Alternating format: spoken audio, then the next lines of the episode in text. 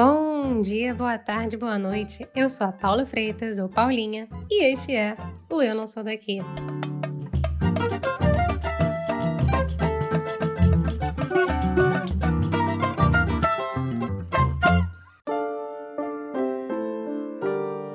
Bora começar com uma boa notícia? Eu acho que merecemos, né? Então, vamos lá. Mais do que nunca, as pessoas do mundo todo estão lendo mais livros impressos, e-books e audiolivros.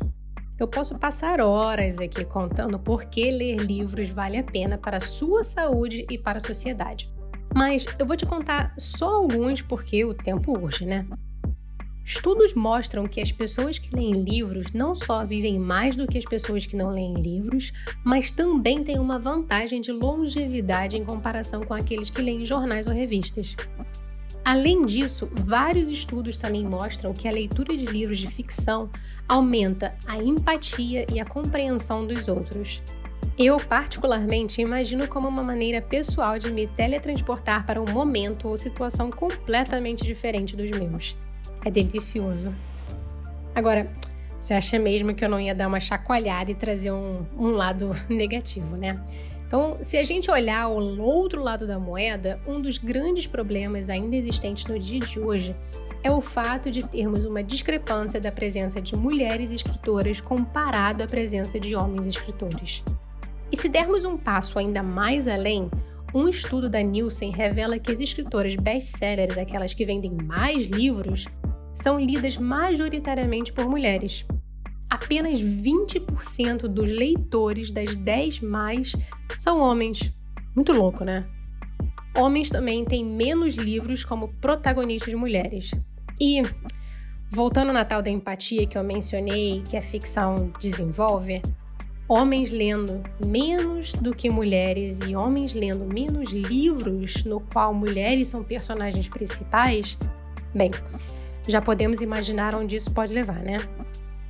E literalmente isso é uma perda de oportunidade para os homens que não se colocam no lugar dos personagens para ver os seus pontos de vista, medos, esperanças e experiências. Mas você pode estar aí se perguntando: mas Paulinha, afinal, os brasileiros são ávidos leitores? Eu te respondo de maneira simples: não muito. Apenas pouco mais da metade dos brasileiros tem o hábito da leitura, ou seja, 52% da população. E no nosso país, a estatística sobre as mulheres é bem parecida ao dado mundial, tá? Mulheres leem mais do que os homens. E sabe onde as pessoas leem muito? Na França. 88% dos franceses se consideram leitores, com 92% da população francesa tendo lido pelo menos um livro em um ano. É coisa pra caramba. E há um aumento, tá, no número de jovens leitores à medida que devoram cada vez mais mangás, quadrinhos e romances de ficção científica.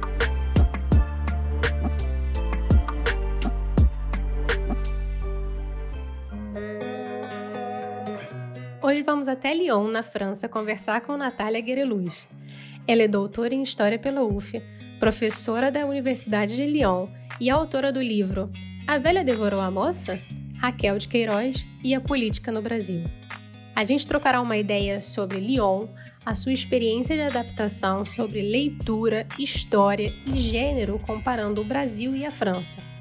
E também falaremos sobre Raquel de Queiroz, a primeira mulher a ingressar na Academia Brasileira de Letras, mas que até hoje causa polêmicos debates. Bora lá? Natália, seja muito bem-vinda ao Eu Não Sou Daqui. Muito obrigada, Paulinha. Muito obrigada por esse convite. É um prazer. Prazer para mim. Adoro o programa. Oh. Vamos começar então a parte mais importante, que é para você apresentar quem é você mesma nesta vida, no meio desse calorão que estamos vivendo no momento. Esse calor de 40 graus. Ah, então, hoje eu sou um cérebro fundido, porque só tem sol na minha cabeça. Não, tô brincando. Mas eu tava, a gente tava conversando antes, né, de começar a gravar, que eu passei a noite inteira pensando nessa questão. E é horrível, porque eu já sabia que você ia fazer ela, e eu ficava assim, cara, a primeira eu não vou saber responder, a gente vai ficar três horas e eu não vou nem responder a primeira. Mas enfim, olha, é muito difícil, porque hum, eu acho assim que essa Se você me perguntasse assim, sei lá, quem é a Natália em geral, assim, eu poderia dizer o que, que meus amigos falam de mim, sabe? Ou mais ou menos o que eu sei, né? Que eles falam de mim. sabe Deus o que, que eles falam por trás. Ou então. É muito difícil. Eu tenho uma. Então, primeiro, eu acho que eu não consigo não consigo definir, mas eu, eu gosto da ideia de mudança, sabe? Gosto mesmo, eu gosto da ideia de tempo. Então, não é à toa que eu fiz história, né? Tipo assim, obsessão pelo tempo. E como o tempo não para, ele, eu acho que é isso, é um corpo que não para, Natália. É um nome que alguém deu e que mudou já também. Eu acho isso interessante. No Brasil eu tenho um sobrenome, na França eu tenho outro, porque na França o que conta é o do é o primeiro, no Brasil é o último, sabe? Então nem o nome é o mesmo. Então é um corpo que muda, é um nome que muda e é uma, uma pessoa que gosta da ideia de mudar, eu acho. Acho que é isso. Eu gosto da ideia de não fixar uma coisa, sabe? Uhum. Ainda que eu uma, seja uma pessoa super cerebral, eu, sou, eu tô bem na onda de selecionar e classificar, sabe? Formatada pelo sistema universitário básico, a gente vai conversar sobre isso depois, mas que é assim, é uma obsessão, né? De, de ter que classificar as coisas. Mas eu acho que quando eu penso em mim mesma, até muitos anos depois de, de, de trabalhar isso em terapia e tal, eu acho que a mudança é um, um valor que eu prezo, sabe? Gosto muito e prezo também. Mas de onde a Natália vem e de onde a, a, onde a Natália está neste momento. Não vou nem entrar no mérito de onde para onde a Natália vai, porque isso aí já vai ficar. Era uma vez. não, não. Eu moro em Lyon agora. Estou em Lyon desde 2018. Eu cheguei na França em 2000. Na verdade, eu vim para a França estudar em 2012. Passei seis meses em Paris. Depois, em 2014, passei seis meses em Paris. Depois, em 2015, eu me mudei para Paris. E sou casada com um francês, né? Essa imigração foi uma imigração por amor. Mas assim, a gente se conheceu no Brasil. A gente morou no Brasil três anos.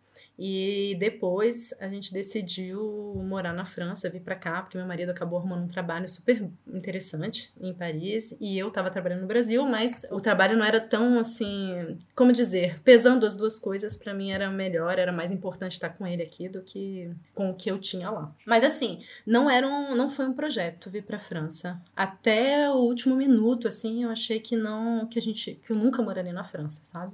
Inclusive depois dessas experiências de seis meses a cada vez, que assim, terminou para mim, assim, eu não aguentava mais, estava doida para voltar pro Brasil. Eu não pensava que eu ia realmente ficar aqui um, um bom tempo. E eu acho que essa falta de projeto talvez foi minha, assim foi muito difícil para mim sabe? É, a ideia de morar na França a ideia de sair do Brasil eu sou uma pessoa que ama o meu país não tenho aquele discurso de tipo ah, Europa o Brasil nada funciona na Europa tudo funciona sabe? Uhum. Aquele discurso tá não tenho mesmo assim não tenho mesmo inclusive isso é um problema porque eu sou super crítica tanto ao Brasil quanto à França sabe? Não tenho muito esse ideal e não vim com um projeto muito definido então eu fui um pouco seguindo a onda isso me fez eu acho sofrer bastante por não ter, sabe, um, uma vontade enorme, entendeu? Mas com o tempo as coisas foram se encaixando, como elas acabam se encaixando, né, quando a gente está em imigração, assim. Para alguns vai mais rápido, para outros demora mais e são de formas diferentes. Mas eu acho que esse olhar é, quando a gente tem um projeto de imigração, eu acho que ele é um pouco mais. Ele ajuda a gente a aguentar a, a, as dificuldades da imigração. Então, eu acho que eu sofri bastante no começo. Foi bem difícil para mim sair do Brasil e, e, ficar aqui. Mas é isso, já tem sete anos que eu tô morando aqui de vez, né? E agora tá tudo bem. Por enquanto, tudo bem, apesar do calor. É, exatamente. Antes que o mundo acabe, tá tudo bem. Antes que tudo pegue fogo, tá tudo bem. E você tocou aí que você foi para Paris primeiro, né? Isso, uhum. E no fim das contas, eu acho que quando a gente pensa em França, a gente pensa em Paris. Da mesma forma, quando a gente pensa em Itália, a gente pensa em Roma. Sim. Porque é assim, né? Mas como é que é viver em Lyon, que é um lugar diferente bastante, eu diria, de Paris? Quais são as diferenças entre as duas cidades? Como é que você descreveria Lyon para quem nunca ouviu falar? Eu acho que, bom, no interior da França, ela é uma cidade muito específica porque ela concentra tudo da França. Então, ela é uma França dentro da França. Então, Paris, por exemplo, tem quase 20% da população francesa mora só na Ile-de-France, né, na Paris e aglomerações. Então, assim, todo o resto vai ser muito menos do que Paris, seja em dimensões, seja em quantidade de população, né, em densidade demográfica. Então, assim, tudo fora de Paris é muito diferente. Paris é realmente uma, sei lá, é uma, uma capital mundial mesmo.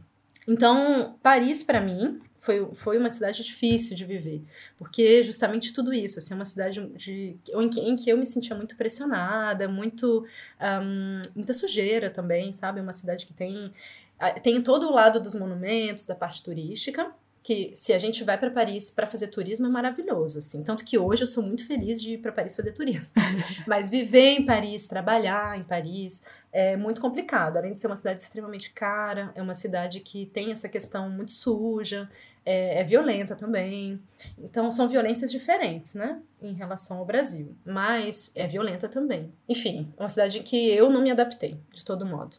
E então, quando eu achei, eu vim para cá porque eu achei um trabalho, aí meu marido topou vir também. Nesse momento ele estava trocando também de trabalho e ele pôde sair de Paris. Então a gente se instalou em Lyon em 2018. E Lyon era uma cidade que todo mundo já tinha me falado que era uma cidade muito legal. Então eu tinha assim uma expectativa positiva. E eu tinha na minha cabeça assim, cara, tudo que eu tinha para sofrer na França eu já sofri em Paris. então assim, vamos com o peito aberto, sabe?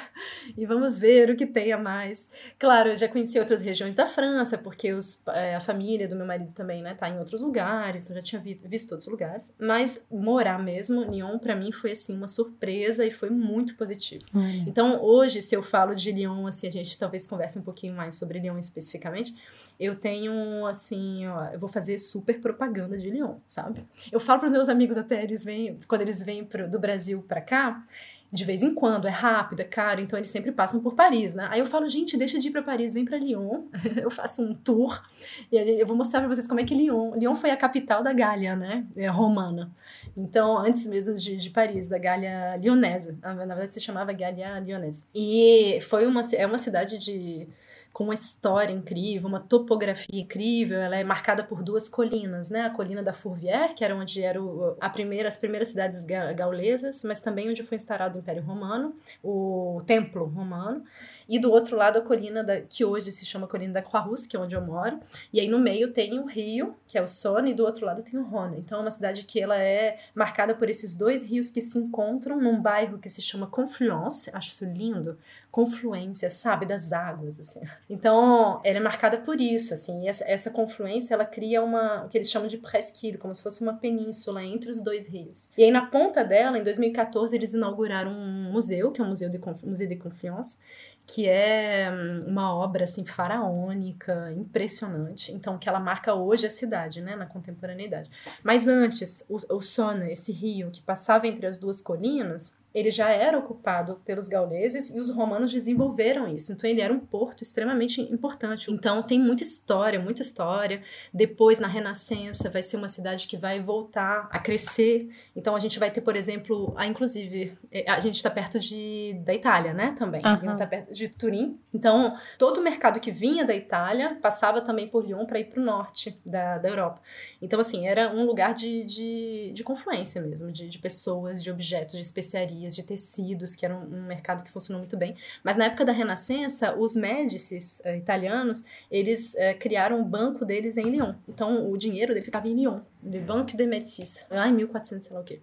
Então, assim, é uma cidade que tem uma história incrível. Durante a Revolução, eles foram invadidos pelo terror dos jacobinos uh, parisienses e morreu uma galera que duas mil pessoas foram mortas durante a Revolução Francesa, um pouco depois, né, 1793. É uma cidade... Allan Kardec nasceu aqui. Então, o Franz Fanon é, defendeu a tese dele em, psiqui em, psiquiatria em Lyon. Então, assim, tem muita gente que passou por aqui, interessante, interessante para mim, né, assim, uhum. em história. Onde eu moro, que é Croix-Rousse, que é um bairro super legal, que eu aconselho. Eh, só esse bairro já tem toda uma história, assim. Então, na época do Império Romano, tinha uma arena aqui, que hoje fica na, nas ladeiras, né, da, do bairro. E até hoje a gente vê a arena e tem uma história interessante porque tem uma santa de Lyon que se chama Santa Blandina, que era uma escrava romana, e ela foi assassinada nessa arena junto com outros mártires porque ela era cristã, e aí são os primeiros cristãos que eram perseguidos pelo Império Romano e tal. E aí hoje foi em 177 depois de Cristo. Eu lembro porque tem a placa lá. O João Paulo II, ele veio visitar Lyon nos anos 80, e ao invés de ir na catedral, ele foi lá na arena e ele foi falar dessa importância dos mártires, que acima de tudo defendiam a fé cristã, tá, tá, tá. E ela foi, cara, ela era uma escrava, ela defendia a fé cristã, ela foi perseguida ela foi torturada. Depois levaram ela para essa arena junto com outros mártires, soltaram os animais em cima dela. Puts. Urso, touro, sei lá o quê. Os animais não atacaram ela, essa é a lenda, tá? De Santo Blandino. Não atacaram ela e ela continuava falando: continuem professando a sua fé, eu acredito em Cristo e tá, tá, tá, tá, tá. E aí eles pegam, torturam ela mais, colocam ela numa grelha e soltam um touro em cima dela e o touro devora ela no meio da arena. É um negócio horrível. Mas enfim, e esse, esse é o martírio de Santo Blondino. E aí hoje tem uma estátua dela, né? Tem essa placa que fala dos, dos mártires. Então, a Aquarus já começa com isso. Depois, na época medieval, que a cidade decai, né? Já não tem mais muita coisa que acontece, vira uma cidade mais de conventos, seminários, muito ocupada pela igreja. A colina vira só um lugar de pastagem. Mas aí no século XIX, que é quando Lyon começa a entrar na onda mais industrial, uh, mundial, né? Mas principalmente europeia, na verdade, não é nem mundial, europeia. E Lyon se torna um lugar de fabricação de tecido e de tecido ligado à seda também. Então, é, é justamente na colina da Croix-Rousse que as grandes indústrias de tecido, de transformação de seda, vão se instaurar que é hoje eles chamam as pessoas que faziam isso os tecelões eram chamados de canu por causa da, da bobina da seda sabe aquele aquele cilindro uhum. aquilo se chama canu e aí hoje, quando a gente fala canil, quer dizer tanto a pessoa que as pessoas que faziam os tecelões, quanto o prédio se chama canil, esse tipo de, de apartamento que é muito alto, porque a máquina ficava lá dentro, a máquina era enorme e eles dormiam dentro das fábri da fábrica. Então, assim, são prédios que têm uma altura gigantesca, os apartamentos. Isso tudo se chama canil. Então, a Croix-Rousse é o bairro dos canil. Aí tiveram várias revoltas, porque eles eram explorados pra caramba. Então, foi bem na época, né, das greves, para serem melhor pagos. Então, assim, a, o começo da indústria é, lionesa acontece aqui nesse bairro, depois ela se expande. Hoje, o Lyon é conhecido pelas indústrias, né, química, farmacêutica, enfim. É, automobilística, mas foram os Canus que começaram. Então, assim, uma, uma cidade muito cheia de, de, de história, que é o que eu gosto, né? Mas também de natureza, sabe? A gente tá perto dos Alpes, a gente tá perto do mar. Em 300 quilômetros a gente tá perto do mar. Parênteses. Tipo assim, é a França, cara. Você atravessa a França em 600 quilômetros. 600 quilômetros é tipo, sei lá, Brasília até a praia, entendeu? Não sei. Vai dar umas 6 horas de carro, mais ou menos. É, tipo assim. Tudo com a sua devida proporção. Lyon tá a 300 quilômetros da praia. Você chega em Marseille, em Montpellier, Nice muito rápido. Então, assim, é uma cidade que tem essa, essa dinâmica, uma cidade tão bonita. Não sei se você conhece Lyon ou não. Não, nunca fui Lyon. Então, convite, tá? Dá uma volta com você para falar de tudo isso. Mas Lyon, em termos de natureza, também é muito bonito. Já tem a questão dos rios, né, da confluência, mas é, as colinas, toda a paisagem é maravilhosa. Tem vezes quando o, o céu tá limpo, que como é industrial, tem muita, às vezes, muita fumaça de poluição mesmo, né, na cidade. Uhum. Mas quando tá limpo, a gente consegue até ver o Mont Blanc, assim, Olha. Então, bem longe, as montanhas de gelo, sabe? É muito bonito. É uma cidade maravilhosa. E como é uma cidade, pra vocês terem ideia, assim, tipo, Paris tem 2 milhões de habitantes, só a cidade de Paris, né? Não a aglomeração, só a cidade. E Lyon tem 500 mil. Então, assim, tipo, um quarto, e é a segunda cidade mais habitada da França. A cidade, não a aglomeração. Na aglomeração, ela é a terceira mas em termos de cidade é a segunda. Então, assim, é, é desproporcional Paris do resto, sabe? Uhum. Então, a experiência, por isso que eu digo que a experiência de Paris já me traumatizou suficientemente para eu sair de Paris e ver coisas e estar tá mais aberta a outras coisas, sabe? Fora de Paris, assim. Então, eu realmente eu gosto muito de Lyon e adoro ser turista em Paris. Acho que é o melhor compromisso Aparentemente dá pra ser turista até em Lyon, pelo que você tá me ah, contando. Totalmente! Não, não, não, totalmente, totalmente. E tem outras cidades, né? A França tem cidades tão bonitas, até para turismo, assim, que são muito legais. Definitivamente, Lyon é uma cidade muito boa para turismo, muito boa para turismo. Sempre tem turista aqui, ainda mais nessa época, né? Julho e agosto, assim, tem muito, muito turista andando por aí. Mas tem um fator que você não mencionou, e eu, por ser uma pessoa que preserva a barriga e preserva o, o bem comer, já ouvi falar muito de leão ligado com a gastronomia, a comida. Tem, se eu não me engano, uma vez eu li que era um dos lugares que tem mais concentração de restaurante com esteira no Michelin e blasca, blasca, blasca. Existe nessa história que você me contou Onde é que entra a gastronomia e onde é que Lyon virou esse burburinho, esse, sei lá, esse caldeirão gastronômico que é hoje? Sim, tem alguns lugares que dizem que é tipo a capital gastronômica da, da França e tal. Isso é interessante, né? Porque você veja, a comida, por exemplo, mais uma vez fazendo a comparação com Paris, né? Paris é o lugar da, do é, refinamento, assim. São os, os restaurantes, eles são conhecidos, restaurantes de gastronômicos, né? São conhecidos pelo, pelo detalhe das coisas, enfim. Paris, quando você vai imaginar gastronomia lá, você vai imaginar isso. Claro que tem restaurantes comuns, né? A brasserie, por exemplo, que tem qualquer tipo de comida. Mas assim, quando a gente pensa em gastronômico, é, tem essa, essa impressão, né? Acho que em relação à França, de modo geral. Mas a comida, os restaurantes típicos lioneses são, é, eles se chamam bouchon lyonnais. Bouchon lyonnais é como se fosse, tipo assim, a cantina lionesa, sabe? O... A cantina, a tratoria, o PFão, é, sei lá, o PF da esquina. O PFão, exatamente, exatamente. É tipo isso.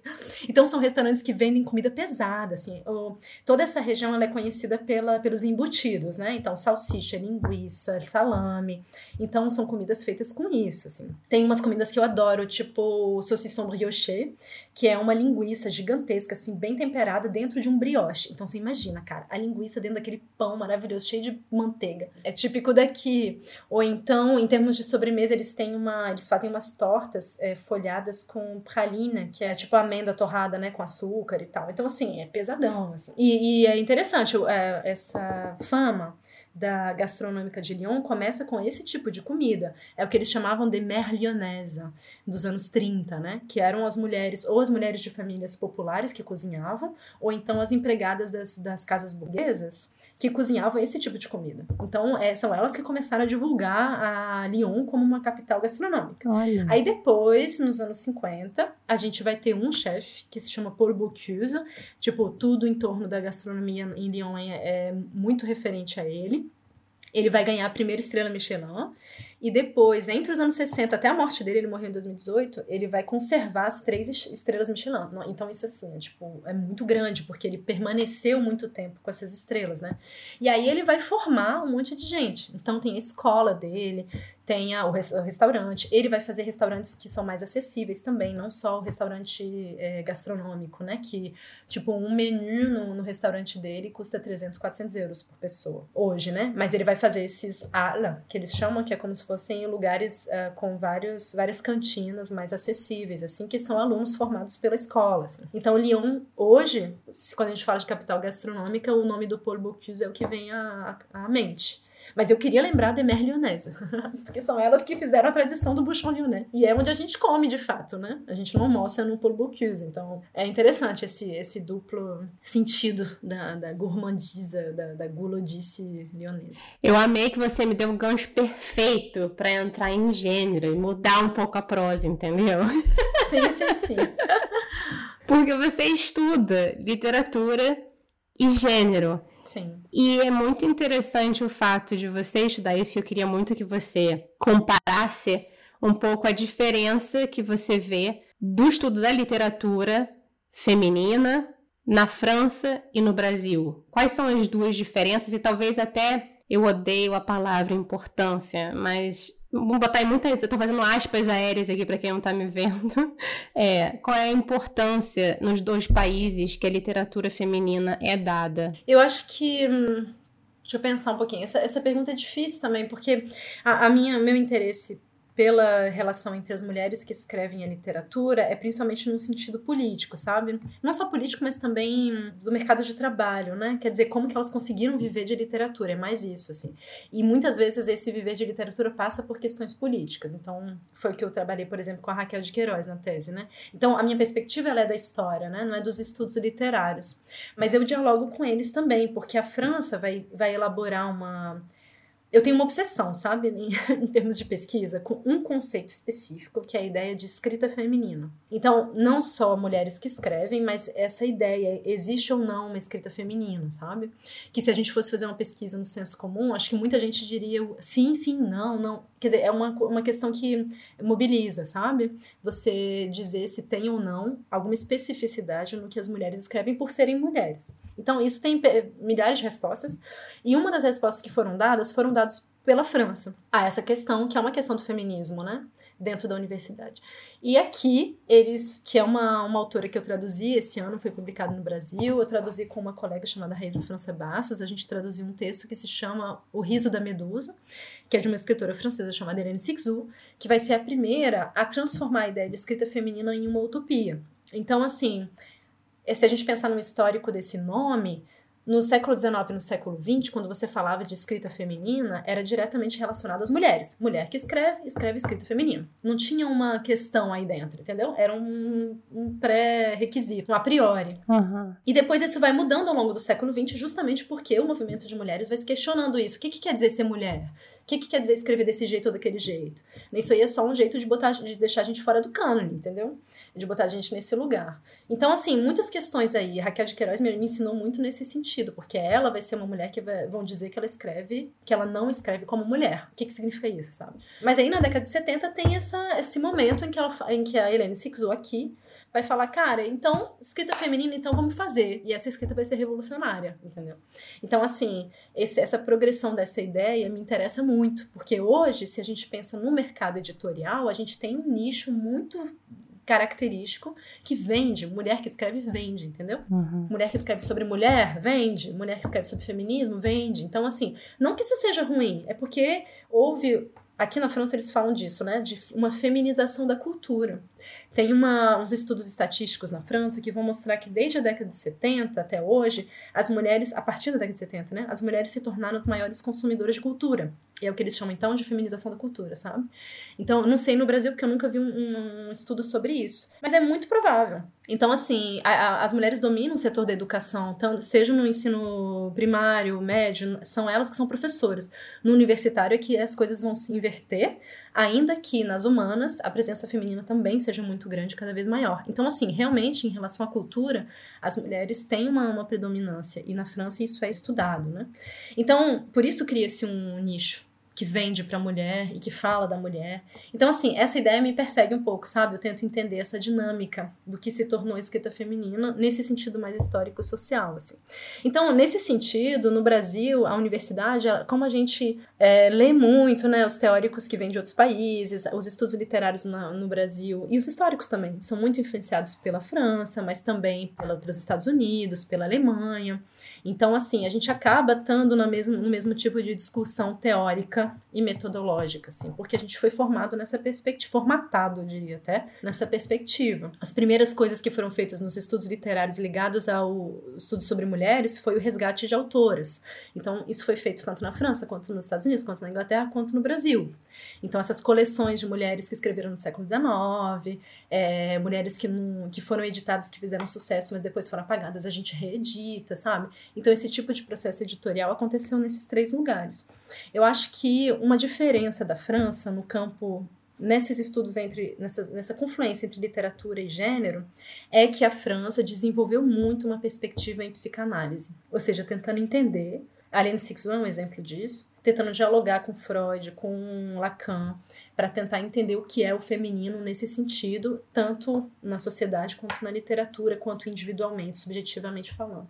E essa eu acho que é uma marca francesa, dentro de, se a gente for pensar numa, num campo ocidental, né, de estudos sobre mulheres em literatura. Essa seria uma diferença.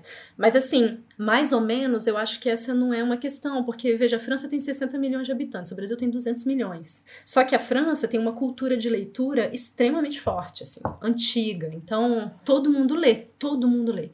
Nem que seja história e quadrinho, que é mais rápido, né? Uhum. Mas eles têm uma cultura da leitura que é. Todo mundo lê. Você vai no passar as férias na praia, todo mundo tem o seu livro. O que, que você está lendo agora? O que, que você leu? Ah, vamos ler todo mundo isso, porque é o best-seller do, do, da época, sabe?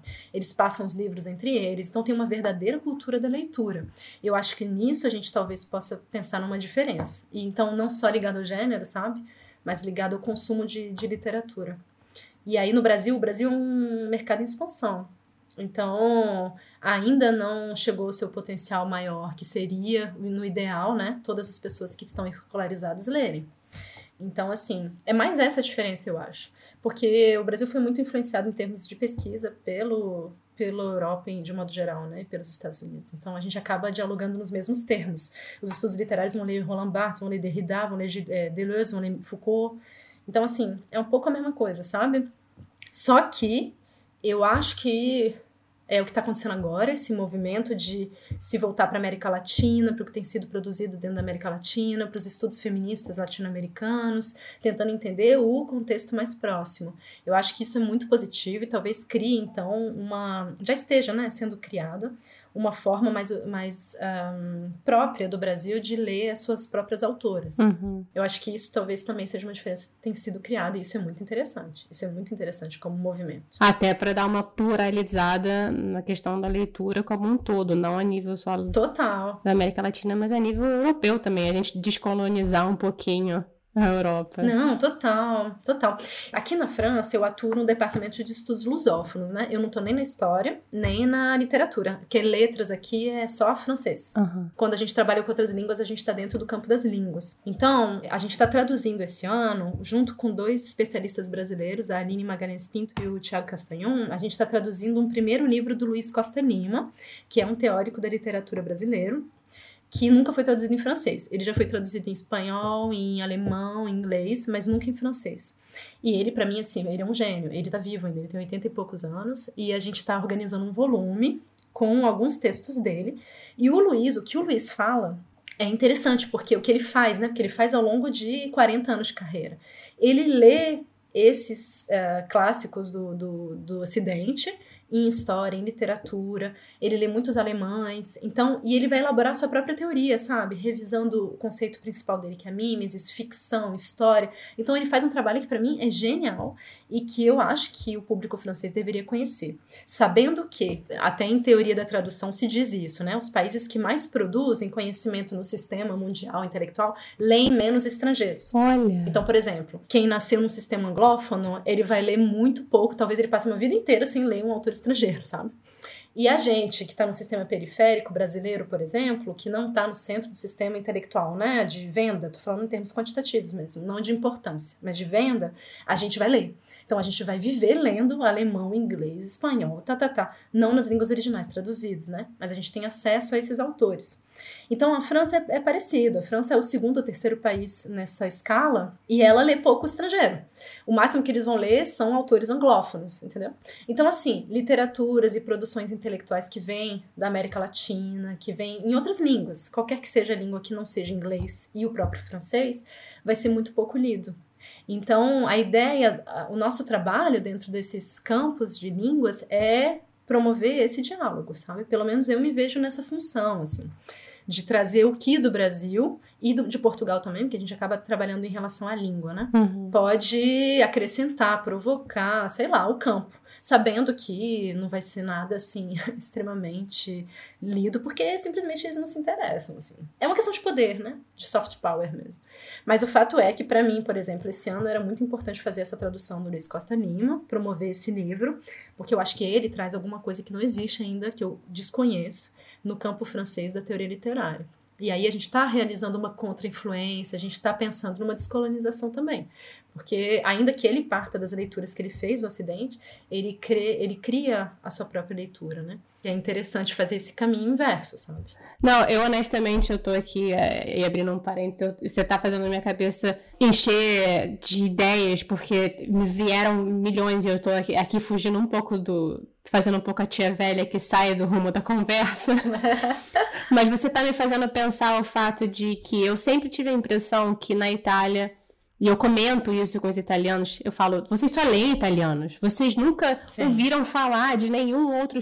Até, não tô nem falando, conheça a cultura brasileira, mas vejo assim, livros que a gente lê como best-sellers no Brasil eles não conhecem, ou então chega, sei lá, três, quatro anos depois, sabe? É sempre uma coisa é. muito atrasada, que entra depois, porque tem uma visão muito centrista. Então você tá me confirmando uma percepção que eu tinha. Não, totalmente, totalmente.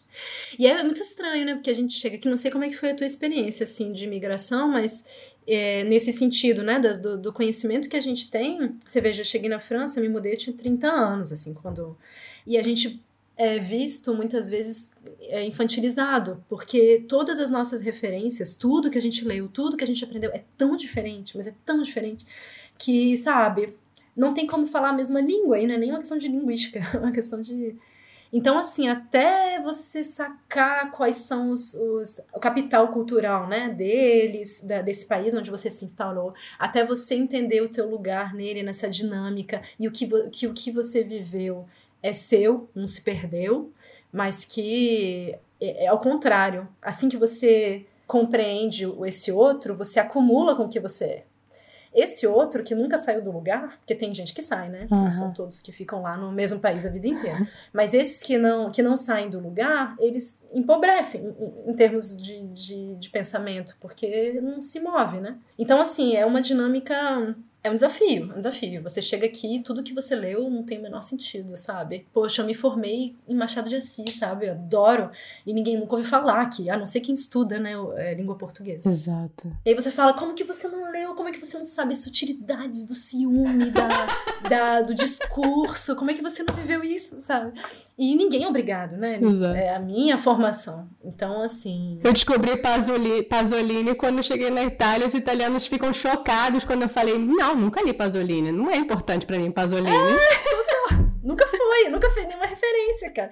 E é engraçado, porque eu lembro também, eu, eu falando com amigos, eles falaram, cara, você tem que ler o Stendhal, porque é um autor, referência do século XIX, né? Aí eu li, eu falei, eu falei exatamente isso, eu falei, cara, vocês precisam ler Machado de Assis, sério. Isso aqui, cara. fichinha. Não, é muito fichinha. bom, fichinha. É muito bom, é, é, interessante, entendeu? E é mesmo, é mesmo. Mas, cara, não. Não vai me comparar um autor da mesma época, Machado de Assis, o que ele escreve, o jeito que ele escreve, como ele coloca as questões sociais com. Não. Cara, mas é, fascin é fascinante, porque, assim, você tá me fazendo ter ideias e questionamentos que eu tinha, e eu acho. E às vezes você se questiona, porque você tá dentro, vivendo dentro da sociedade, você pensa, não eu devo estar exagerando, né? Eu sou meio louca. Sim. E aí você começa a conversar com pessoas que têm essa visão um pouco mais crítica, que veem isso no, na academia, te dá um, é meio que um abraço, um afago virtual que fala, você não é louca. Ah, total. você tem um pouco de razão.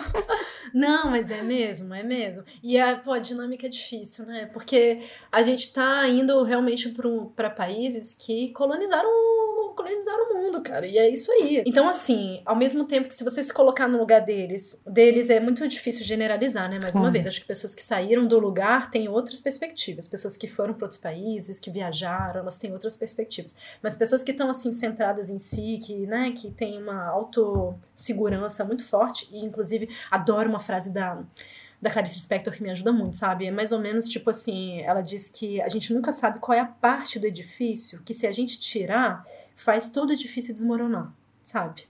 É mais ou menos isso, ela escreve, ela fala melhor do que eu disse. Mas o fato é que na nossa construção de identidade tem isso, tem coisas que a gente não pode tirar, porque que são certezas que são a nossa segurança, sabe? E a identidade nacional é uma coisa dessas.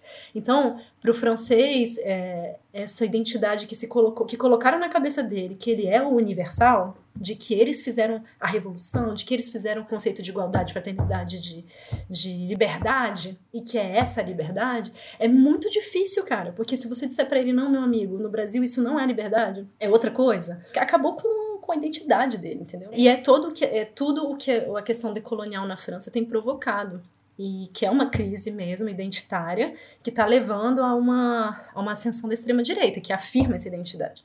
Então, assim, eu não sei, eu sou muito pessimista com o futuro, sabe? Mas eu acho que assim a gente está num momento em que essa crítica que eu chamo de colonial, mas é mais do que isso, sabe? É uma crítica de, de todo o sistema ocidental. Ele vai. Ele mexe em questões muito profundas que as pessoas estão prontas para morrer por ela, sabe? É delicado. Não vamos nem falar sobre isso, porque a extrema-direita parece que todo, todo dia ela. Você acha que ela tá quieta, aí ela. Chega, aumenta mais um pouquinho. Não, deixa, não tem um dia de paz pro brasileiro. Nossa, totalmente. É isso mesmo. Mas vamos voltar do Brasil, Nath, porque eu não posso falar com você e não falar de Raquel de Queiroz, porque você mencionou ela algumas vezes. Hum. E eu, seria um crime para mim não falar sobre ela com você. Até porque eu acho que a gente, eu pelo menos eu sabia muito super, sabia e sei muito superficialmente coisas sobre ela e sobre a vida dela por ter lido na escola, aquela coisa que ah, você tem que ler Raquel de Queiroz, né? Recentemente ela foi muito conectada ao lado político da vida dela. Uhum. Você pode falar um pouquinho quem foi ela? Pra gente relembrar, para quem ficou preso lá ou deu umas tirões sonecas na aula de literatura e de história. Olha, eu acho que se você, você é o nosso ouvinte, nossa ouvinte, tiver ouvido falar de Raquel de Queiroz na sua escola, já é um ponto positivo. Quer dizer que uma mulher passou pela sua vida escolar, dentro da literatura. Então, isso eu acho que é um ponto positivo de toda essa inserção da Raquel na literatura. Ela criou, ela conseguiu fazer parte de um movimento, que é o regionalismo de 30, que só tem homem. Então, assim, ela foi a única mulher nesse lugar. Esse lugar acabou. É, limitando ela, porque hoje, quando a gente fala de Raquel de Queiroz, a gente fala de regionalismo de 30 e parece que ela só fez isso, que ela só falou do sertão, e que não é verdade. Como você acabou de falar, ela tem toda uma trajetória política, mas ela também tem uma trajetória literária em que ela não fala do sertão. Então, assim, é, pô, a mulher, ela viveu 93 anos e escreveu desde os 17 até os 92, 91, quando ela já não conseguia mais escrever. Então, assim, ela tem uma vida extremamente prolífica e, e, ela construiu esse caminho sozinha. É óbvio que ela tem uma tradição familiar, ela tem um nome, isso ajudou ela nessa inserção. Mas muito do que ela fez, ela fez pela escrita dela. A Raquel de Queiroz nasceu em 1910, né? Eu falei, morreu em 2003. Ela nasceu em Fortaleza, no Ceará, mas ela vem do interior do Ceará, de Quixadá, que é no sertão cearense é de uma família tradicional, de duas famílias tradicionais. Ela é, ela vai dizer isso, né? Que ela é, é descendente do José de Alencar, ela é descendente dos Queiroz e dos que fizeram a Revolução Pernambuco também no século XIX. Então ela tem toda uma ascendência familiar que é muito típica da, das oligarquias brasileiras, né? Dizer até onde vai a sua ascendência. É, tem um livro da família dela que coloca eles, acho tão legal. Ele fala que o, o primeiro da família era de uma região do, de Portugal no século XVII, blá blá blá. Enfim, então tem toda a árvore genealógica dessas famílias brasileiras, né? E ela vem de uma dessas e para ela é importante isso. Então, isso ajuda a gente a entender a importância da trajetória política dela. Quer dizer, não é só importante porque eu digo que é importante, porque eu olhei para um, um literato e falei a trajetória dele é importante. Não, é porque ela via a vida dela como politicamente importante, porque ela se via como intelectual. Ela dizia que o, as crônicas dela no jornal eram a tribuna dela. Ela não precisava estar no partido político porque ela escreveu no jornal. E é verdade. Quer dizer, quando ela escreveu no Cruzeiro, que até os anos 50, final dos anos 50, era a revista mais vendida, sempre relativizando, né? O Brasil não é um país de leitores no século, no século na década de 60. Mas aqueles que liam, liam o Cruzeiro. Então, ela tem uma influência enorme através daquelas crônicas de jornal. Talvez até mais do que um político mesmo, sabe? Numa época em que a televisão nem praticamente nem existia. Então, assim, ela se via como isso, ela via como alguém que tinha uma missão política, ela era muito. se via como responsável por essa. Por essa questão, pela política do Brasil, sabe? Tanto por tradição familiar, quanto pelo fato dela ter uma consciência intelectual que essa geração tinha, não só ela, de que eles eram responsáveis pelo país, é pra, por pensar o país. É por isso que é importante. E aí ela vai fazer as escolhas dela, né? Ela vai participar do Partido Comunista na década de 30, depois ela vai sair muito rapidamente, ela fica muito pouco tempo, ela é muito jovem. E aí ela vai integrar o movimento trotskista. Nesse movimento, que é a primeira geração trotskista, né? Ela faz parte dessa primeira geração. Ela vai ficar até os anos 50 dialogando com eles, então até ela ter 40 anos. E depois ela sai de toda a filiação política, e aí em 64 ela vai defender os militares, ela vai defender o golpe, ela vai defender todo o governo do Castelo Branco, porque o Castelo Branco era primo dela. Quer dizer, não porque ele era primo, não é isso, mas ela vai dizer que ele era primo. Enfim, mais uma vez a família brasileira, né? É sempre importante pontuar quem são os nossos primos. Mas enfim, não por isso, é porque ela realmente tinha, partilhava com ele, principalmente. E aí a gente tem que lembrar que ele não é o Costa e Silva, que ele não é o, o Médici, sabe?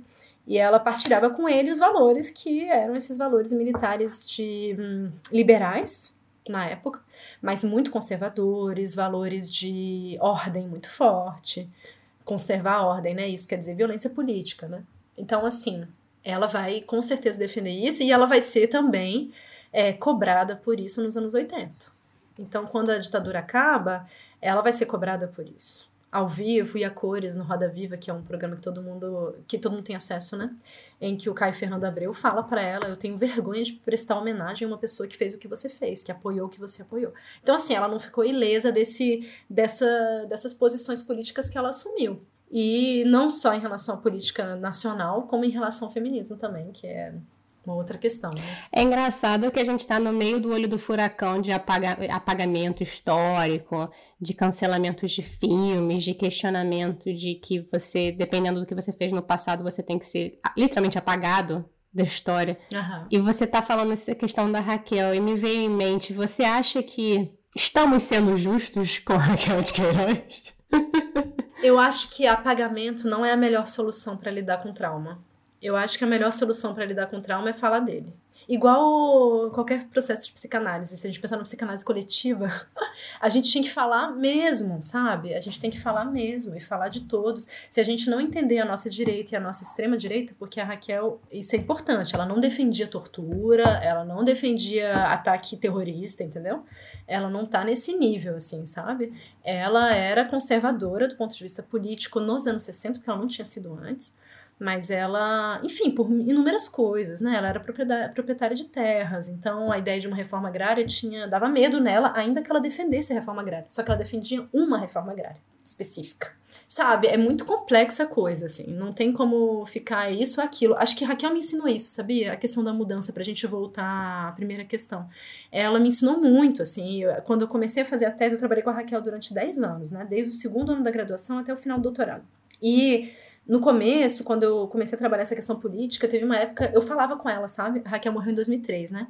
Então eu nunca conheci Raquel pessoalmente, mas eu falava com ela. Eu tenho uma coisa mística, meio doida, assim. Olha! Eu falava, Raquel, me ajuda a entender isso aqui, porque eu não tô entendendo o que, que você falou. Isso aqui é muito estranho. No sentido assim, eu tô falando, metaforizando a coisa, mas é para dizer que. Hum, que nem tudo é compreensível, entende? E quando a gente estuda biografia, uma vida, a gente não pode julgar uma vida, entende? Não tem é, é muito complicado, a não ser que essa pessoa, sei lá, tenha feito uma coisa contra um valor fundamental, tenha matado alguém, não sei, entendeu? Outras coisas. Mas no caso dessa biografia da Raquel, eu, pelo menos, eu tentei entender o que, que aconteceu para poder entender o Brasil, porque esse era o objetivo. Eu defendi minha tese em 2015. A, o impeachment da Dilma tinha acontecido, tava vampiro lá no poder, entendeu? Então, assim, a ideia era tentar entender o que, que é isso, sabe? Por quê? Então, voltei para esse tempo para tentar entender o Brasil através dessa trajetória. E acho que me ajudou muito, me ensinou muito, muito mesmo. E eu não quero ter que julgar Raquel de Queiroz, sabe? E muito menos apagar Raquel de Queiroz, de jeito nenhum. E se a gente pensar, do, como você disse, né? A gente fala muito da questão de, do estereótipo do que ela escreveu, mas no fim das contas, você falou aí que ela era de, não era de Fortaleza, ela era do sertão, ela era do interior do Ceará. Sim. E no fim das contas, ela também ela se mudou muito durante o início da vida dela e ela acabou escrevendo sobre diversos diversos Brasis. Sim. O que, o que ela trouxe para você assim de perspectiva nova sobre o Brasil que você não tinha antes? Acho que para além da questão política, me ensinou muito sobre as elites agrárias, sabe? Sobre o pensamento dessa elite, sobre o pensamento intelectual elitista brasileiro, que acha que vai resolver o. vai falar em nome do povo, sabe? Esse tipo de coisa ela me ensinou, que eu pego para mim e falo, não, não, não quero, sabe? Mas ela me ensinou. Mas em relação ao Brasil, isso é interessante, né? Porque, de fato, a maior parte do que ela escreveu foi sobre o sertão, isso é verdade. Mas não só. Então, como ela escreveu, sei lá, 5 mil crônicas ao longo da vida, muita coisa, sete livros, um monte de coisa, ela não fala só do sertão. Então ela escreveu muito sobre o Rio de Janeiro, por exemplo.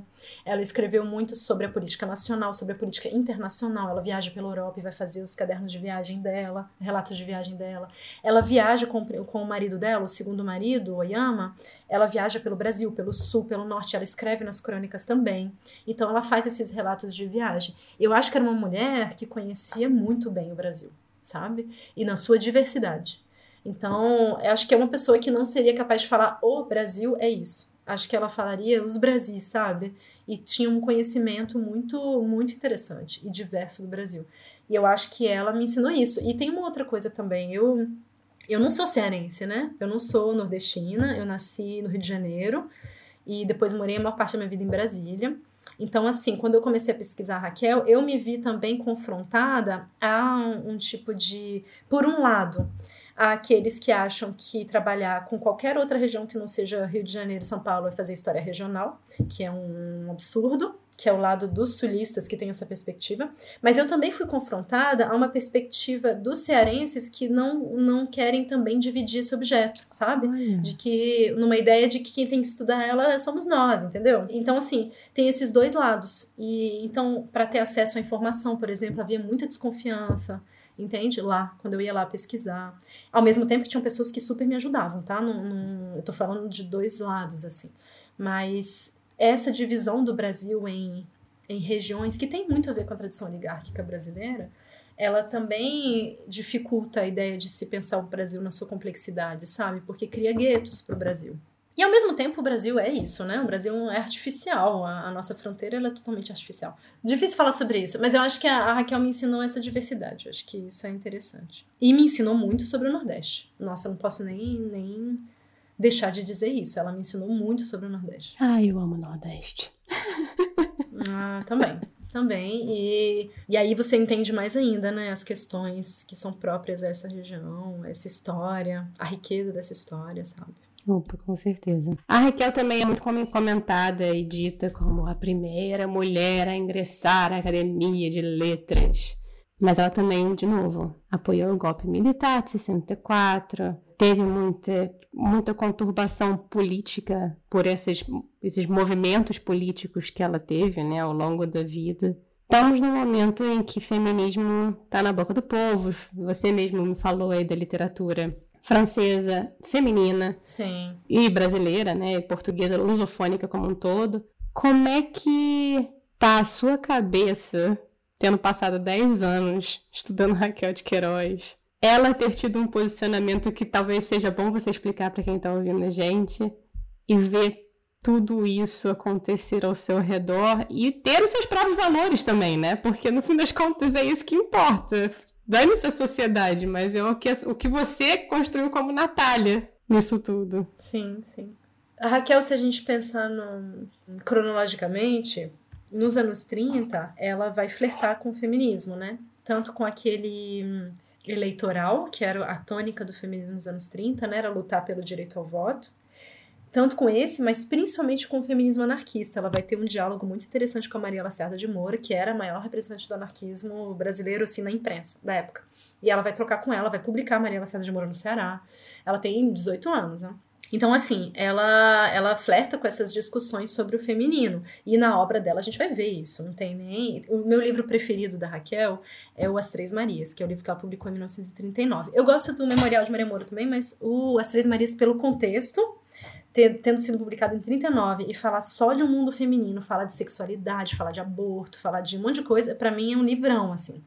Então, ela tem a coisa do feminino, é uma questão para ela, sabe? Depois ela perde uma filha, né, pequena. Então, a questão da maternidade vai ser também muito problemática. Problemática não, é trabalhada na obra dela, né? Sempre como uma perda, um trauma, enfim. O feminino tá lá, ela discutiu com as feministas da época dela dos anos 30, mas nos anos 70 ela não vai se posicionar a favor do feminismo, porque ela interpreta o feminismo da década de 70 como feminismo diferencialista, sabe? Aquele que luta pelos direitos ao domínio sobre o corpo, seja sexual, seja em relação à concepção, aquele que se coloca, por exemplo, era muito típico do feminismo da década de 70 e 80, seja na França, depois no Brasil, porque muitas exiladas voltam né, com esse formato de fazer reuniões uh, não mistas, né, só com mulheres. Então a Raquel não era nem um pouco nesse nível, assim, nem um pouco nesse sentido. Então ela vai se posicionar contra esse feminismo.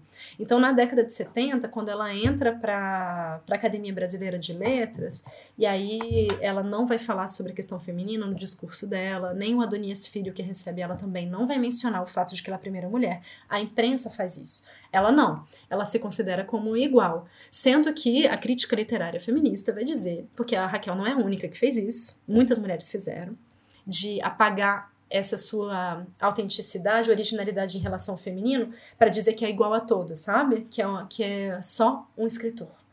Então, assim, não é mulher ou homem, é só um escritor. Só que quando ela fala isso, ela fala no, no masculino. Então, assim, a crítica literária feminista vai dizer: esse tipo de, de comportamento Quer dizer, ela assume um lugar que nunca foi assumido por nenhuma mulher e ela não fala disso, ela fala como se fosse uma coisa normal, ela apaga tanto a luta quanto a exclusão que a mulher foi submetida ali. As mulheres tentam entrar na academia desde a fundação da Academia Brasileira de Letras. Ela não foi a primeira. Inclusive, nem era ela que queria, era Dina Silveira de Queiroz E depois houve um acordo entre os, aqueles que faziam as candidaturas de passar a Raquel antes. E passou a Raquel, depois foi a Diná, que foi eleita nos anos 80. Mas antes da Diná já tinham outras, a Júlia Lopes de Almeida, a Bevilacqua. Então, assim, outras mulheres tentaram entrar e não conseguiram. Então, assim, eu acho realmente uma pena ela não ter pelo menos mencionado as mulheres que queriam entrar no discurso dela. Uhum. Mas a imprensa fez isso. Então a Raquel não precisou fazer. A imprensa fez, as manchetes eram primeira mulher a entrar na academia, a mulher entra na academia. Era esse o discurso porque era o tempo, era, o, era a moda, era o que estava em jogo ali para a sociedade, né? Então não tinha como esquecer disso. Mas ela vai se posicionar contra porque depois em entrevistas ela vai dizer que ela não é feminista, porque ela tem essa ela é contra essa perspectiva diferencialista, sabe? Ela se via no meio deles, só que é muito, ela era sempre a única. Então é muito fácil se ver no meio deles quando você é único, sabe? Uhum. Então, assim, falta uma sororidade ali em algum momento, assim, sabe? Mas enfim, mas foi a vida dela, foi a opção dela. Ela já fez muito, eu acho, só pela própria trajetória, sabe? A gente poder ter alguém que a gente fala, cara, a mulher entrou na academia, quem sabe, né? Outras entram. Isso é importante, independente dela, do que ela achava disso. Com certeza. Vamos de momento chorrindo, que é o momento rir pra não chorar. Que é quando eu peço pra você dividir aí uma gafe, pode ser uma gafe, um perrengue, uma história tragicômica, ou uma história cômica, ou uma história trágica que você viveu nesta França. Olha, a França, e, e quando a gente é, fala do, da, da, da, França no Brasil, a gente sabe, tem aquele, aquele estereótipo que diz que o francês não gosta quando a gente fala outra língua, que a gente tem que falar francês. Tem essa história no Brasil, né? Hoje não é mais isso, né? As novas gerações falam inglês, ninguém tá nem aí. Mas assim, o francês ele é muito, muito arraigado com a língua, assim. Eles são é uma coisa terrível. Então, se você não fala bem a língua, eles não vão te ouvir, ou eles vão te ignorar, assim, sabe? Ou eles vão te corrigir, ou eles vão eles não têm a menor paciência. Então, assim, as duas as duas uh, anedotas que eu queria contar foram com a língua, sabe? Uma é meio mais ou menos trágica, mas eu tava, eu fiquei mal, e a segunda é engraçada. Mas a primeira foi quando eu cheguei aqui, que eu morei aqui a primeira vez, em Paris. Eu fui num, no mercado, e aí realmente você tem medo de falar francês porque você tem medo de falar errado. Todo imigrante, a não ser que ele já fale perfeitamente, porque estudou no liceu francês, sei lá. Mas se não, se você chegar aqui e ter que falar, é uma desgraça, sabe? Dá muito medo. Então, eu cheguei lá no mercado, aí sabe daquelas primeiras vezes que eu ia sozinha, sem, sem meu namorado na época, né? Que depois virou meu marido. Ou seja, não tinha ninguém para falar no meu lugar. Eu falava, putz, como é que eu vou fazer isso? Eu tinha que comprar um saco de cogumelo congelado. Nó. E aí eu treinei em casa. Un sac de champignon, un sac de champignon. Aí eu cheguei lá e falei, monsieur, pro cara, que eu não tava achando de jeito nenhum um saco. Procurei, dei voltas no mercado. Aí pedi pro moço que tava é, arrumando lá o. Aí eu perguntei pra ele, monsieur, est-ce que você viu est-ce que je peux trouver un? Eu nem falei tão bem assim, tá? falei um blá blá blá. Falei un sac de champignon. Aí ele olhou para mim e falou assim: Ça me dit rien, que quer dizer, tipo, eu não, não tô entendendo. Só que ça me dit rien, literalmente, quer dizer, isso não, não me diz nada. E aí, eu, na época que não entendia a língua direito, eu falei, cara, o cara tá me zoando. Ele falou, não tô entendendo nada que você tá falando.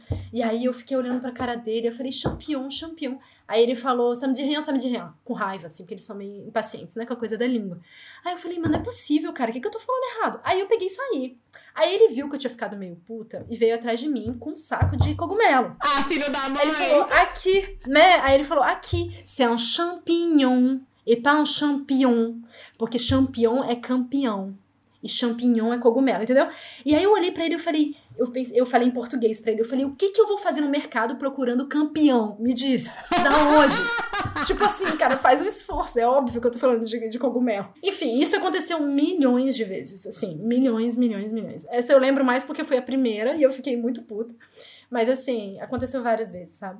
E a última foi agora, então já tem 10 anos que eu venho pra cá. Aí eu tenho uma, uma cunhada que se chama Eugênia, em português, Eugenie, em francês. E aí eu sempre falo Eugenia, Eugenia, Eugenie. E aí, assim, na França, por isso que é muito difícil falar francês, né? Se no Brasil a gente pronuncia as vogais, Eugenie, na França, cada vogal, quando tem duas, elas viram um som só. Então, por exemplo, A, U é O. Então, assim, eles mudam o som. E aí eu falava Eugenie, Eugenie, e aí minha filha, que tem quatro anos, e começou e foi pra escola esse ano, falou para mim exatamente assim: Mamãe, repete comigo, em francês. Eugenie. Ni. Quer dizer que o som do E mais o U, na verdade, é E e não eu, entendeu? Tipo assim. E aí eu fiquei assim, porque faz 12 anos que eu conheço a minha cunhada. faz 12 anos que eu falo Eugenie. Ninguém nunca me corrigiu, porque eu acho que eu falo muito rápido, sei lá. E a minha filha de 4 anos, tipo, me deu uma lição de gramática. com um som que ela ouviu, assim. Aí eu, eu, lembro que na época eu até falei, ai, é, obrigada, minha filha, obrigada, porque ninguém nunca me corrigiu e eu nunca ia me ligar que esse som é outro som. Tipo, não é grave, sabe? Mas assim, a, a língua é realmente uma coisa fundamental para se viver na França. Para você conseguir se expressar, para você conseguir que as pessoas te ouçam para você conseguir, porque é assim, a língua é um dos aspectos fundamentais da, da identidade francesa e foi mesmo institucionalizada desse jeito. No século XIX, quando ela começa a ser ensinada como língua oficial do país, todas as outras são proibidas. Então, assim, ela é um valor da república, sabe? Que outras, Natália? Eles falavam assim outras línguas na França? Sim, em todas as zonas de fronteira. Em todas as zonas de fronteira. Tipo? Tipo bretão, por exemplo. Tipo no sul basco então, assim, eram. Isso é eliminado, assim. Eliminado é, juridicamente, não se pode falar. Então, ela, ela cresceu como valor da República, sabe? A língua francesa. Tanto que a, a, língua portuguesa, a gente sabe que ela se modificou bastante, porque a gente tem os acordos ortográficos com Portugal, a gente vai mudando a língua para se adaptar e tá, tá, tá, para aproximar a escrita da oralidade. A França, sim, ela não consegue mudar a língua. Atacar a língua francesa, assim, é um processo político, assim, sabe? É uma discussão enorme. Então, é um valor muito importante para eles. E então a gente só consegue trabalhar na França, sabe, bem, né? Conversar com as pessoas e a gente dominar essa língua. E é uma questão de, de, se apropriar mesmo dela e dizer eu vou te domar, entendeu? Porque você é muito difícil e eu preciso para poder viver aqui. Então, para você ter ideia, quando a gente passa pede a nacionalidade francesa e a gente tem que fazer umas entrevistas e tal, a gente tem que comprovar que tem pelo menos o nível B1, que é o nível intermediário no, no sistema europeu, né? Então, assim, a língua ela é fundamental, fundamental. E eu também estou no campo universitário, né? Então a língua é, ela é a exigência em torno da língua, ela é muito, muito, muito grande. Claro. Então assim é um aprendizado constante, é muito difícil, muito difícil trabalhar em francês dentro da universidade, né? Para um estrangeiro. É uma grande questão. Por isso que essas duas anedotas da língua, sabe? Curiosidade. Em casa, se fala francês ou se fala português? Eu falo, meu marido fala português, né? Ainda bem, adoro, assim. E ele faz como faz tempo também que a gente morou no Brasil, ele perdeu um pouquinho. Então a gente passa de um ao outro. É realmente é, instintivo, assim, sabe? A gente tem, tem uma palavra melhor em português, ela sai, tem uma palavra melhor em francês, ela sai. Então é um negócio meio blá blá. Tanto que quando a gente entra em discussão que tem amigo por perto, eles falam, cara, escolhe uma aí, porque ninguém tá entendendo nada.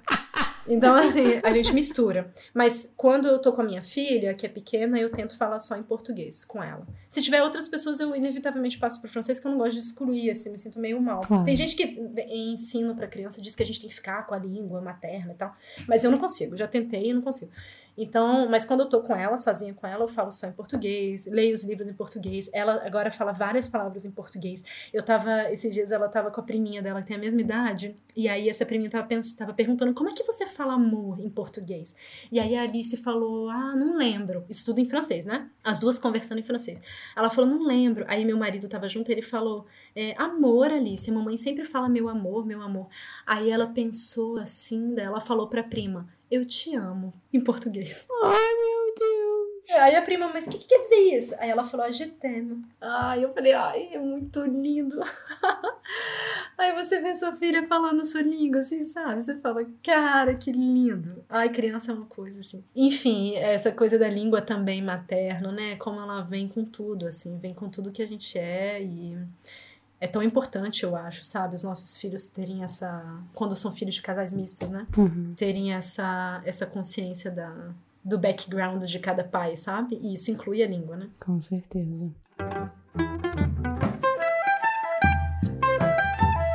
Vamos de momento bate-volta? Vamos. Que é pra fazer a Marília Gabriela. e você tem que me falar a primeira coisa que vier na tua cabeça, viu? Hum, vai vir então vamos começar então com umas passinhos aí para você ir amaciando, tá? Tá. Uma palavra em francês preferida? Demerder. Adoro essa palavra. Demerder. Que seria? Significa se virar. Tipo assim, se vira. Demerde-toi. Mas, é com, mas eles fazem uma combinação com a palavra merda. E aí eu acho maravilhoso. Eles falam, demerde-toi. Adoro essa palavra. É um neologismo em português. Demerda você. Se demerda. Agora, em português, qual é essa palavra preferida? Ai, tem muitas. Ixi. Lucidez. Adoro essa palavra. Olha, lucidez. Ela é quase um nome de pessoa, assim, sabe? Acho que se eu tivesse um filho, eu botava lucidez. Adoro essa palavra e o que ela significa. Natália, mais mãe, historiadora, professora ou estudiosa? Uh, tudo. Tudo. Que eu estudo sendo mãe, sabe? Dou aula falando com meu marido. Não tem muito limite, não, na coisa. Talvez esse seja o problema, inclusive. Ou não, ou a solução. Ou a solução. Nossa, se a gente quiser ser otimista. Uma comida descoberta em Lyon? Ah, no saucisson brioche. Adoro. Eu quero. Você pode mandar pelo correio, por favor? Ah, o dia que você vier aqui. Oxe, eu acho que até que dá, sabia? Porque ele vem congeladinho, vou botar no negócio. Não, mas é muito bom. Agora, anarquismo, comunismo, capitalismo ou de tudo um pouco? Eu mesmo. essas definições, sinceramente, elas vão perder cada vez mais o sentido, assim. Eu acho que... E isso é uma coisa que a Raquel de Queiroz me ensinou, sabia? Ela que passou por várias, né, correntes, assim, e no final das contas ela foi ela mesma, ainda que ela tenha tido posições que eu, por exemplo, não concorde, etc. Mas essa questão da autonomia dela política, eu acho muito importante. Muito importante, e eu acho que ela me ensinou isso. Qual é a sua maior implicância com os franceses? Uh, Número um, eu acredito que é um, é autocentrismo, assim, muito grande, sabe? De ter uma dificuldade de abertura para o outro. Mais uma vez, não são todos, né? Aqueles que viajam, aqueles que, que se colocam esse desafio, eles têm. Mas, assim, o francês, ele é muito seguro de si e acaba não se abrindo para o outro, assim. Você já mencionou algumas, mas eu vou te perguntar mesmo assim. Qual foi o maior ensinamento que a Raquel te trouxe? Acho que é a questão da, do direito a mudar, sabe? Do direito a se mover, da importância de não se definir com uma coisa sempre para sempre, assim. Acho que estudar ela me ensinou isso, não ela em si, sabe? Uhum. Mas estudar essa trajetória me ensinou a importância de você não ficar preso a uma, uma questão só, não ficar limitado por uma definição de si que, que é só você que faz, porque Tipo, a sociedade, ela sempre vai te definir. Sempre. Ela precisa. Todo mundo precisa definir o outro, sabe? Ele é assim, ele é assado, ele gosta disso, ele gosta daquilo. Mas você tem que estar consciente de que você pode fazer outras coisas. De que você pode mudar. De que se você foi até agora assim, você não precisa ser amanhã, entendeu? E eu acho que isso é importante. Estudar, a Raquel me ensinou isso. Um lugar em Lyon? Eu moro na Croix-Rousse, né? E tem uma vista aqui, que é a vista do Rocaillou, que é uma praça. E nessa praça ele é aberto, então a gente vê a cidade inteira, o centro. E a gente, quando tá bonito, eu falei antes, né? A gente vê o Mont Blanc. E eu acho linda essa vista. Então eu diria que é a praça da, do Rocaillou. Para terminar o bate-volta, o que disse Euridice afinal?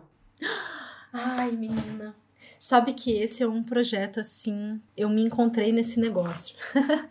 Mas é um projeto multimídia, né, que a gente faz no site História da Ditadura com dois amigos meus muito queridos, que é o Roberto Rosa, que é desenhista, ilustrador, e a Cimé dos Santos, que é formada em História. Ela não atua na área de, da história, mas ela é assim incrível, ela trabalhou muito tempo com o mercado editorial também, então ela é, ela é incrível assim. E a gente criou esse esse programa multimídia no site História da Ditadura, em que a gente trabalha com escrita de autoria feminina e regimes autoritários. A gente está tentando lançar um volume por ano. Ele, no ano passado, a gente lançou um sobre, sobre a China, do Mao Zedong, e esse ano a gente lançou um sobre o Chile do Pinochet. E eu acabei, eu sou responsável pelo podcast. Então é um podcast narrativa cada vez, e isso para mim tem sido um aprendizado imenso, porque eu saio, eu tento sair da narrativa histórica universitária, que para mim é muito difícil, tá na minha forma de raciocinar, sabe? E de verbalizar. E o podcast é outra coisa, então você sabe, né, muito bem. Então tem toda a parte da edição, toda a parte de como a gente constrói a, a narrativa, sabe? E isso para mim tem sido uma experiência fantástica, assim. Então o que disse Eurídice, ela disse que é preciso reinventar o mundo. Vamos fechar agora então de modo avião, que é quando eu peço aí pra você deixar dicas. E essa é uma dica muito valiosa que você já deixou. Pode ser de livros, projetos, filmes, séries, música, afeto, o que você quiser. Ó, eu pensei em duas coisas. Uma é um. E, e tudo tem a ver com feminismo, né? É, é duro, mas assim. Tem um, um, podcast aqui no, na França que é bem curtinho, ele tem 10 minutos só. Ele se chama mansplaining. E aí, mansplaining é aquele conceito que os, as feministas usam para dizer que é quando um homem te explica a vida Sendo que você sabe muito bem, por exemplo, um homem resolve explicar para você o que é a menstruação, ou um homem resolve explicar para você o que é o, seu objeto que você estuda. E a gente chama isso de mansplaining, né? Mas aí um cara fez um podcast aqui que se chama Mansplaining, que para quem quer aprender francês ou gosta de francês, pode ouvir porque ele é curtinho e ele é fácil de entender, para falar sobre o que ele entende que é de fato a masculinidade. Então, é muito maneiro. O podcast é incrível e ele vai falar sobre masculinidade através da análise de filmes franceses ou não, a maior parte são franceses. Mas, enfim, a, primeira indicação para mim seria, então, esse podcast, o Mansplaining. Mas tem um filme que ele indicou nesse podcast que se chama é, Deus tem um nome e ele se chama Petrônia. Eu vi esse filme essa semana. É um filme da Macedônia, tipo assim, da onde que eu ia ver isso? Eu só vi porque eu vi no podcast dele. E é incrível, assim. E é uma diretora macedônica, então, que fez. E é a história de uma mulher de 32 anos que é formada em história, mas que não consegue trabalho, então ela tá desempregada há anos. E aí ela passa por todos uns périplos lá e ela não consegue nada, ela tá desesperada. E sem querer, ela passa por uma, um ritual católico que tem todos os anos de Epifania, que na Macedônia consiste em o padre lança a cruz dentro de um rio que passa lá e um monte de homem seminu tenta é, pegar essa cruz. E aí, o homem que consegue pegar a cruz vai ter sorte no ano. Esse é o ritual que acontece todos os anos. E aí, ela tá passando por esse negócio e ela vê a cruz caindo e ela salta e pega a cruz. e aí, o filme, o filme é tudo. Isso cria uma polêmica enorme no país. Tipo assim, uma confusão, porque uma mulher não pode pegar essa cruz. E aí, os homens querem bater nela. E é um negócio assim, terrível. E o filme é genial, porque ele é uma história simples é, a, a, gravação é super simples, acontece em lugares básicos, assim, não tem nenhum efeito, sabe, efeito visual, blá blá blá, um monte de explosão de coisa. Mas ele fala dessa, dessa segurança da mulher e que ela, ela não é feminista, entendeu? Ela não é nada, assim. Ela só quer ter o direito de, de pegar aquele negócio, de ter um pouco de sorte na vida, entendeu? Então, assim, esse filme para mim é genial. É, Deus tem um nome e ele se chama Petrônia o podcast do Mansplaining. E a última coisa que eu queria falar, porque eu, cara, eu queria muito que, que as pessoas vissem isso, é que sem querer esse ano eu fui para Lisboa para o trabalho e tinha uma exposição lá que se chama Europa Oxalá. Que é muito legal, ela tá navegando aqui na, na Europa, tá? Ela vai passar por Paris, pela Bélgica, eu não sei se ela vai para Itália que fala sobre a pós-memória em relação à herança colonial, sabe? E nessa exposição são vários artistas que são a maior parte de origem de países africanos, Congo, Senegal, só que eles já nasceram na Europa. E aí tem uma mulher que se chama Josefa Nitjan, que faz é, literatura nativamente digital. Eu, eu tenho trabalhado com literatura nativamente digital por conta do meu laboratório na faculdade.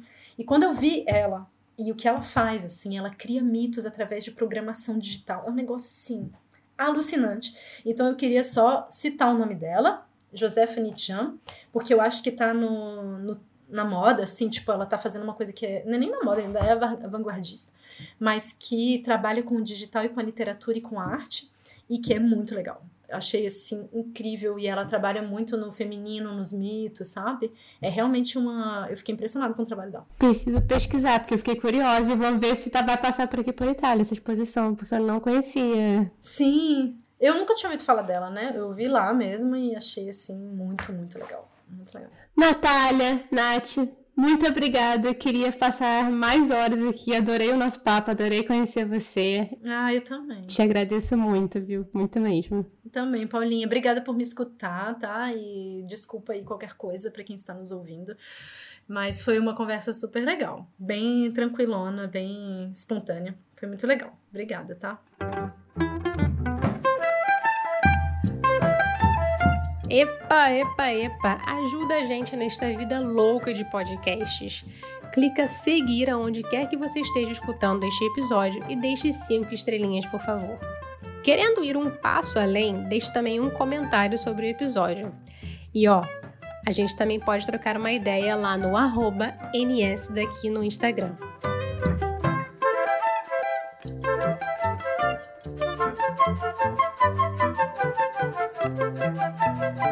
O Eu Não Sou Daqui foi apresentado por Paula Freitas, editado pela Stefanie DBI, design gráfico da Gabriela Outram, suporte de conteúdo das redes sociais de Luma Mundim e consultoria de João Freitas. A nossa música tem composição em flautas da Karina Neves, violão de sete cordas e bandolim do Pedro Franco e mixagem do Chito Neves. Até a próxima, pessoal!